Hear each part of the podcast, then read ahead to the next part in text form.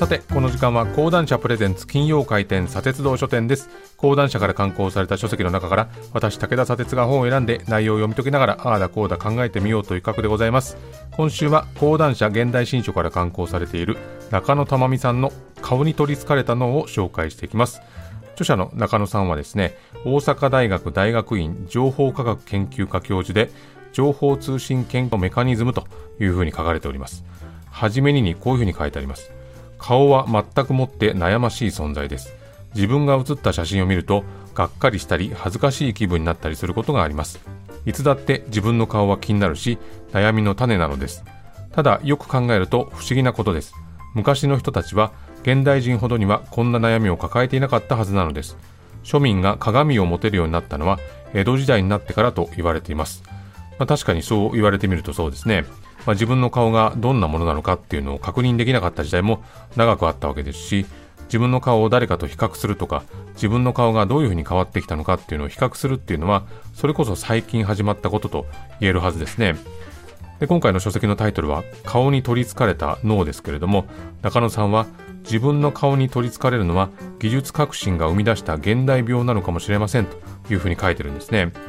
僕もあのこういう仕事をしてますと少なからず写真を撮られる機会というのがあるあるんですが、まあ、カメラマンさんとかですね編集者が一通り撮影が終わった後にカメラとかパソコンをこう自分のところに持ってきてこんな感じでどうでしょうかっていうふうにこう次々と写真を見せられるってことがあるんですけど、まあ、その時のこう自分の反応としてはああもう何でもどうぞっていうもので、まあ、それはまあ心底何でもどうぞとは思ってはいるんですが、まあ、それに加えてこう何て言うんだろう。たくさん撮った写真の中でこの人はこれがいいと感じたと思われるってことへの恥じらいみたいなものがあるというのもあるんですね。でそうやってお任せしたくせにこう最終的に掲載された写真を見てですねいやこれかと思ったりするんだからこう我ながらひどいもんだななんて思ったりもするんですけどもまあ、今写真というのはいくらでもアプリなどで加工で加工できるようになっていて、これはさすがにやりすぎだろうとかですね、まあ、これくらいの加工なら自然に見えるかなといった、こうちょっと前だったら考えられなかった顔をめぐる不可思議な状態というのが生まれているわけですね。まあ、そもそも顔と脳というのは密接な関係性があって、その関係性が私という自己認識をどういうふうに形成していくのか、これを最新の事例を数多く盛り込みながら分析していくんですね。まあ、年末に僕、ある編集者とお茶をしていたら、まあ、何やらぐったり疲れていてですね、まあ、どうしたんですか？っていうふうに聞いたら、まあ、年末にあるアーティストを表紙にして、中にもたくさんの写真ページを載せる特集を組んだんだけど、とにかく写真の修正指示っていうのが厳しくて、まあ、そのやり取りがずっと続いて大変だったと。まあ、何が大変だったって、こう、どこまでもかっこよく見せるための修正じゃなくて、まあ、この程度だったら修正したと思われない自然な修正を求めてくるっていうところだと。まあ、ある人が、あの、もっとこの辺りをというふうに言えば、別の人が、いや、これはやりすぎじゃないかっていうふうに言い始めると。まあ、その写真ごとにですね、それを繰り返してたと、まあ、愚痴ってましたけど、まあ、こういう話っていうのは出版界に生息しておりますと、本当によく聞く愚痴で、あるデザイナーさんから、もうちょっとくるぶしをきれいにしてほしいって言われたとかですね、あの、濃いすね毛を薄くしすぎたら、消しすぎだからもうちょっとすね毛を戻してくださいと言われたとか、まあ、こういう事例はさすがにレアケースで、まあ、ほとんどが顔をどうするかっていうのが中心になってはくるんですけれども、まあ、中野さんが人間とはどこまでも顔が好きな生き物のようです。人の視線の軌跡を追うと、そのことをまざまざと感じることができますというふうに書いて、まあ、瞳孔の形状や角膜の反射光っていうのを計測することで、人がどこを見ているのかというのを調べたところですね。例えば映画とかテレビを見ている目というのをチェックしてみると、背後の風景には全くと言っていいほど向いていないと。ほとんどが顔で、そのうちのおよそ8あの6割は目を、2割は口を見てるというんですね。まあ、目は口ほどにものを言うなんていう言い方がありますけれども、まあ、その目は本気だとかですね、目が笑ってないとか、明らかに目が嘘をついてるとか、そういうのもありますけど、まあ、多くの霊長類は白目が少なくて黒目がどこを向いてるのか、その位置が分かりにくくなっているのに対して、人間はですね、横長の白目というのを持つために、どこを見てるのかっていうのが他者に伝わりやすくなっていると。まあ、こうやって人間の目というのは、外部から動きが分かりやすくなる方向に進化したために、社会的なシグナルの更新という新たな役割を持つようになったんだと。まあ、その役割があるからこそ、人間は目を見てですね、他の霊長類霊長類とは違う適応戦略っていうのを取っていたんじゃないかというふうに書かれてるんですね。まあ、君は口ではそういうふうに言ってるけど、顔には違うって書いてあるぞとかですね、まあ、そういうちょっと理不尽な言い分っていうのはなかなか許しがたい時もありますけれども、確かにこの顔から本音を消すっていうのは、なかなか難しいもんだなという感覚は多くの人が共通で持ってるんじゃないでしょうかね。例えばの俳優さんに対するいい演技だとか下手な演技だっていう評価も顔の表情の作り方あるいは動じなさっていうのに向けられるものが多いと思うんですね、まあ、それくらい人は顔で判断しているというわけなんです。で私たちはこう日々いろんな顔を見ていて自分の顔家族の顔仕事先で一緒になる人の顔テレビに映る有名人の顔あるいはそこら辺ですれ違う人の顔など、まあ、ひたすら人の顔を見ているはずなんですね。で、その時に、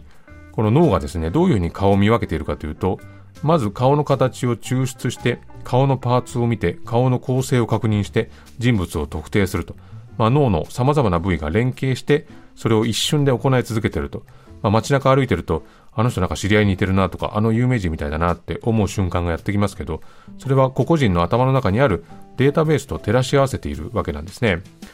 これ本に紹介されている例で、あるイギリスのグループの調査で、25人の学生に個人的に知っている顔の人数っていうのを書き出してもらったと。この時の知っている顔の定義がですね、はっきりとイメージを作れる顔、見たら必ずわかると思える顔で、有名人を含まない家族や友人、知り合いを思い出すと、1人当たり362人だったそうなんですね。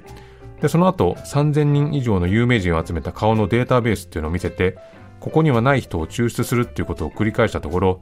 人が知っている顔の数はおおよそ5000人と推定されたというんですね。まあ、それぞれ差異はありますけれども、それくらいの人数の顔を把握しているんだと。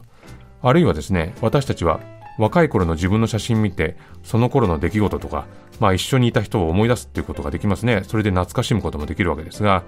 これはすぐに、あ、ここは自分だな、これは自分の写真だなってわかるわけですけど、まあ、あるいはかつての同級生とですね、何十年ぶりに会っても、まあ、正直姿形は変わってるのに、まあ、変わんないよねなんて言いながら確実に思い出すことができると。それもですね、脳がとにかく顔というものを優先して把握しているからではないんだろうかというふうに言うんですね。で、この本読んで面白かったのが、自分の顔を VIP 扱いしているというもので、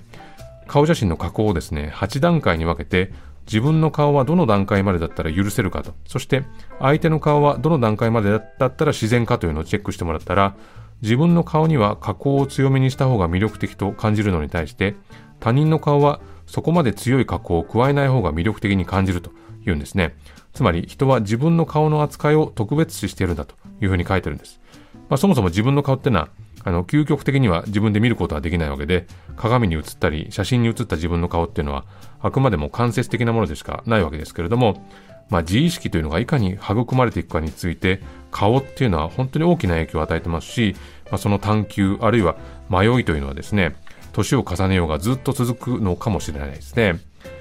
これシカゴ大学の研究者の調査で、人間がわずか0.1秒顔を見ただけで、その人が信頼できそうか、魅力的か、能力が高そうか、その印象を判断しているっていう研究結果があるそうなんですね。あるいは私たちが3秒に1回はしてるっていう瞬きはコミュニケーションに大きな役割というのを果たしてまして、まあ、そういった非言語情報によるコミュニケーションの中でも顔のあれこれっていうのは本当に大きなものになっていると。顔は自分と他者をつなぐハブとなっているというふうに指摘をしてるんですね。まあ、とにかくこの自分の顔、他人の顔、これをどういうふうに捉えるのか、まあ、今は激変している時期と言えるというふうに思います。でもそれくらい、まあ、毎日眺めているはずの自分の顔を知らないということでもあるんだと思うんですね。なんでこの人は顔を気にしてしまうのか、まあ、まだまだメカニズムがわからないと、こういったところに突っ込んでいったこちらの本をですね、ぜひ読んでほしいなというふうに思っております。えー、今週はこの辺りでございます。このコーナーは、ポッドキャストでも配信しております。そちらもチェックしてみてください。以上、金曜開店、砂鉄道書店でした。